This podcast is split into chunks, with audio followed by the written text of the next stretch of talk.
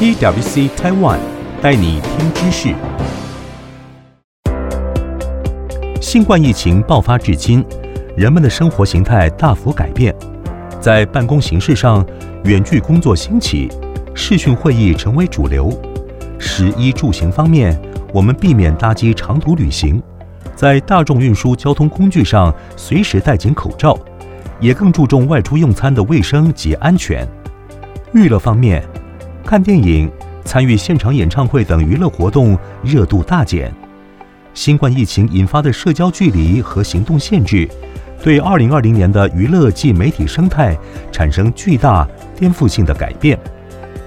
PwC Taiwan 今年九月发布《2020全球与台湾娱乐及媒体业展望报告》，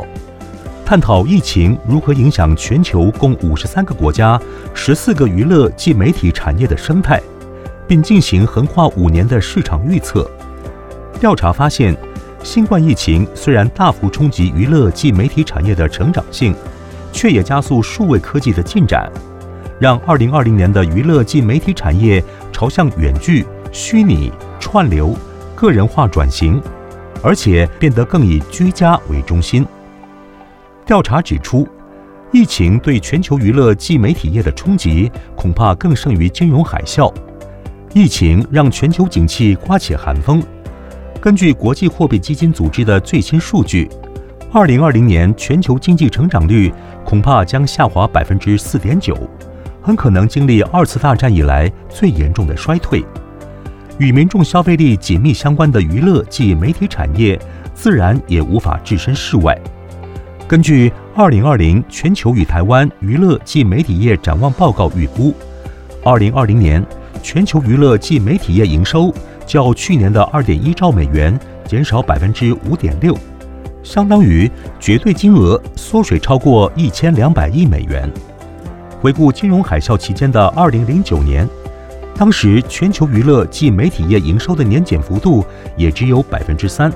可见这次疫情对全球娱乐及媒体市况冲击之大。然而，若把时间轴拉长，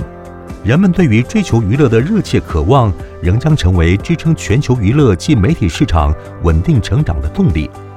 历经疫情的破坏性挑战后，全球娱乐及媒体业预估将于2021年重回成长轨道。在2019到2024这五年间，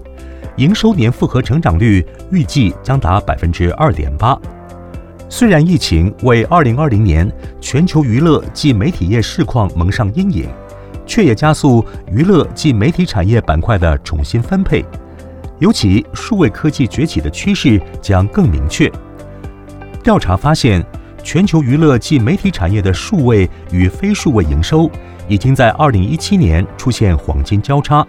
两者之间的营收差距更从2019年的279亿美元进一步扩大至2020年的471亿美元。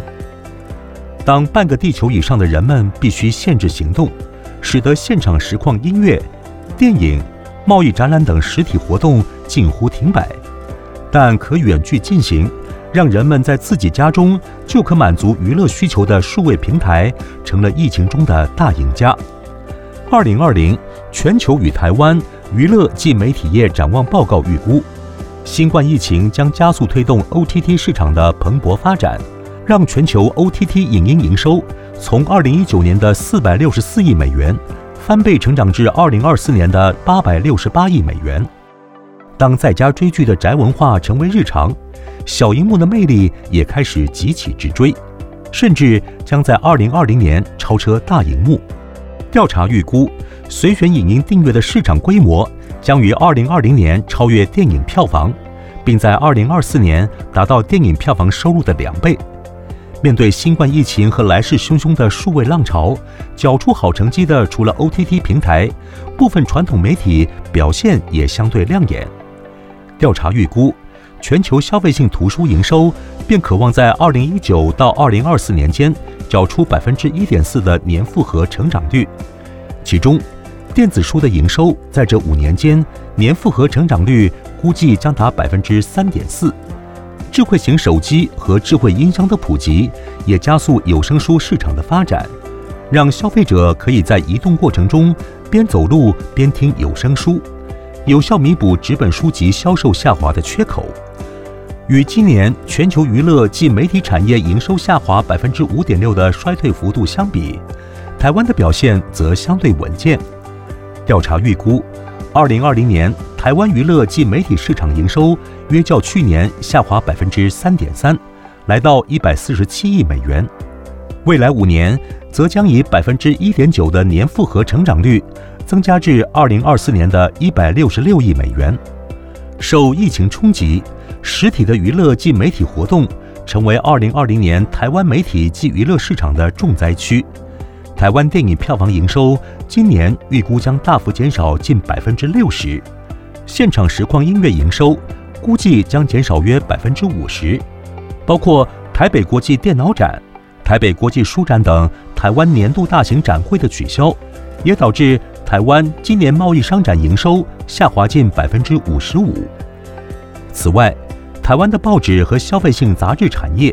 原本就遭遇纸本印刷衰退和网络内容竞争激烈的挑战，疫情的来袭则让已经艰难的营运更加雪上加霜。今年上半年，一周刊、联合晚报陆续熄灯，曾是台湾发行量最大报之一的苹果日报，也在六月宣布裁员百分之十三。传统报业的困境可见一斑。本调查预估，在二零一九到二零二四年间。台湾报业和消费性杂志营收仍将延续衰退趋势，年复合成长率分别为负百分之一点七、负百分之一点五。不过，数位发行及数位广告收入将会持续增加，展现传统媒体转型的企图心。数位娱乐及媒体产业成为新冠疫情中的受益者，尤其 OTT 影音、电玩游戏、音乐与广播产业。渴望在二零二零到二零二四年间，贡献台湾娱乐及媒体市场近八成的营收成长。首先，在 OTT 方面，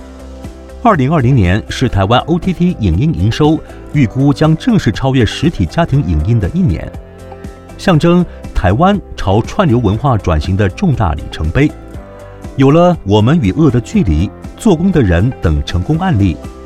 网飞、HBO Asia。福斯传媒集团等国际大型串流服务供应商更加积极制播华语影音内容，渴望依助台湾 OTT 影音产业的长期发展。第二，在电玩游戏方面，台湾的电玩市场在世界向来占有一席之地。二零一九年的市场规模在全球排行第十一，预计未来五年，台湾电玩市场仍将以稳定的脚步缓慢成长，其中。又以社群和休闲游戏贡献最大，渴望贡献台湾近六成的电玩营收。第三，在音乐和广播市场方面，台湾包含数位音乐下载、串流等数位音乐相关产业营收，从二零一五年至今已翻倍成长，并在二零一九年首度跨越一亿美元大关。在日本的 Line Music、Apple Music、Spotify。及本土平台 KKBOX 共同耕耘下，台湾的数位音乐串流市场持续扩大，成为推动台湾音乐和广播市场前进的关键助力。即使疫情让许多实体音乐演出被迫取消，二零二零年台湾的音乐和广播市场营收预估将衰退百分之十七，但整体市场长线发展仍将相当乐观。未来。可望以百分之四点二的年复合成长率持续茁壮。二零二零年对多数产业而言，无疑是充满挑战和破坏性的一年。对于消费者品味瞬息万变的娱乐及媒体产业而言，更是如此。值得庆幸的是，消费者对娱乐的需求不会随着时间流逝，反倒因疫情和科技的升级而更热切。能够迅速掌握新科技。解决乐听众痛点的娱乐及媒体业者仍旧大有可为。